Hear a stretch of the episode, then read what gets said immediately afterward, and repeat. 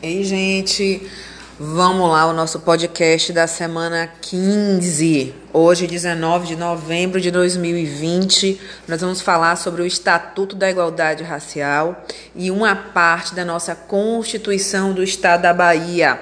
Queria que vocês escutassem muito uma música chamada Carne. Vocês vão gostar, prometo. Queria trazer também índices do IPEA para vocês através do Atlas da Violência 2020. Eu já disponibilizei esse Atlas da Violência 2020 para vocês na semana passada.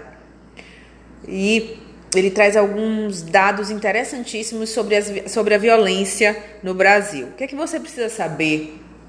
Que apenas em 2018 os negros soma de pretos e pardos, segundo classificação do IBGE, representaram 75,7% das vítimas de homicídio, com uma taxa de homicídios por 100 mil habitantes de 37,8%.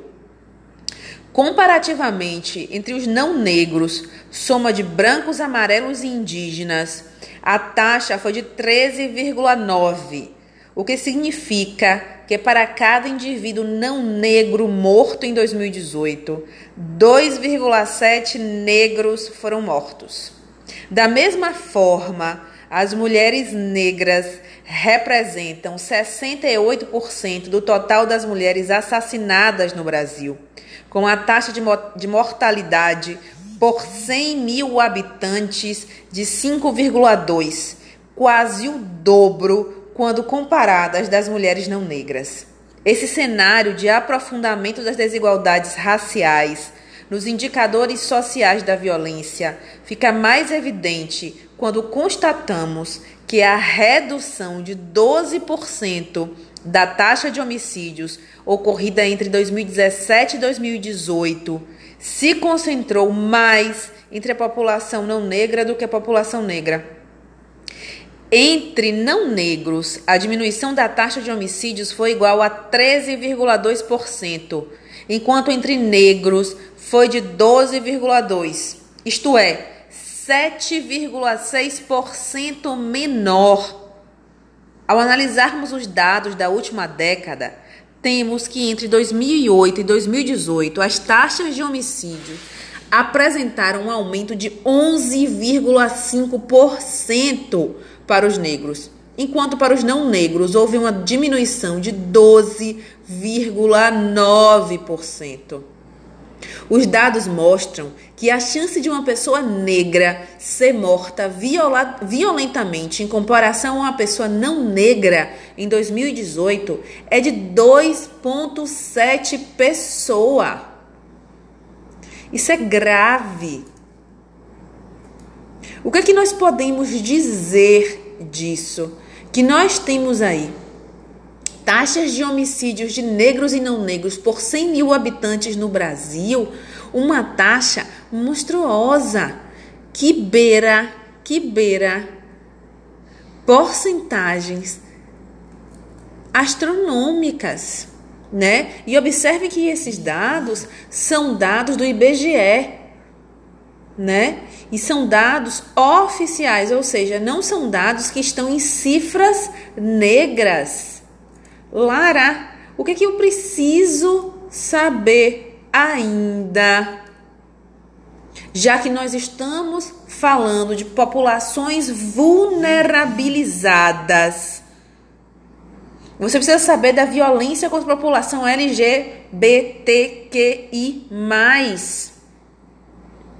As denúncias totais de violências contra a população, lésbicas, gays, bissexuais, travestis, transexuais ou transgêneros, queer e intersexuais LGBTQI+, registradas no Disque 100, atingiram o seu máximo em 2012, 3.031 casos, ano em que houve registro atípico a partir de 2015, a estabilidade no número de registros, que apresenta ligeira queda até o último registro disponível de 2018, que são 1.685 casos. O incremento de 127% nas denúncias de homicídio entre 2011 e 2017 foi em parte revertido no último ano, com a redução de 28% na passagem a 2018. Em oposição, os registros de tentativa de homicídios contaram com aumento de 88% na transição entre 2017 e 2018. Número recorde desde 2011.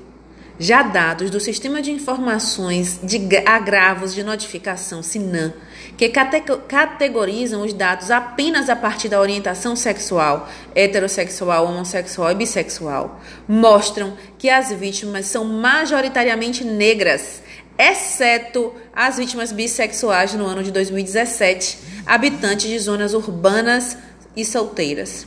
As mulheres permanecem significativamente mais vitimadas que homens e convergem com os dados do ano anterior, também relativos ao sexo do autor, indicando que as agressões foram realizadas majoritariamente por homens. Verifica-se, porém, que a escassez de indicadores de violência contra LGBTQI, permanece um problema central. Nós estamos ainda falando em cifras negras para populações vulnerabilizadas. O que, que eu preciso saber ainda sobre homicídio? que as vítimas de homicídio possuem baixa escolaridade. Porém, no total de homicídios contabilizados entre 2008 e 2018, não havia informação sobre a escolaridade. Em 26,1% em 26 e 28,5% das mortes de homens e mulheres, respectivamente. Ao ignorar as informações desconhecidas, indica-se que no período 74,3% é, dos homens vitimados possuíam até 7 anos de estudo, enquanto esse indicador, indicador era de 66,2% para as mulheres. Entre 2008 e 2018, dentre todas as vítimas de homicídio, os solteiros respondiam por 80,4% no caso dos homens e 71% no caso das mulheres. Minha gente, são números monstruosos. Né? Monstruosos. Em 2018, no Brasil, houveram 57.956 homicídios. Então, vamos repensar a nossa fórmula, fórmula de olhar para o humano.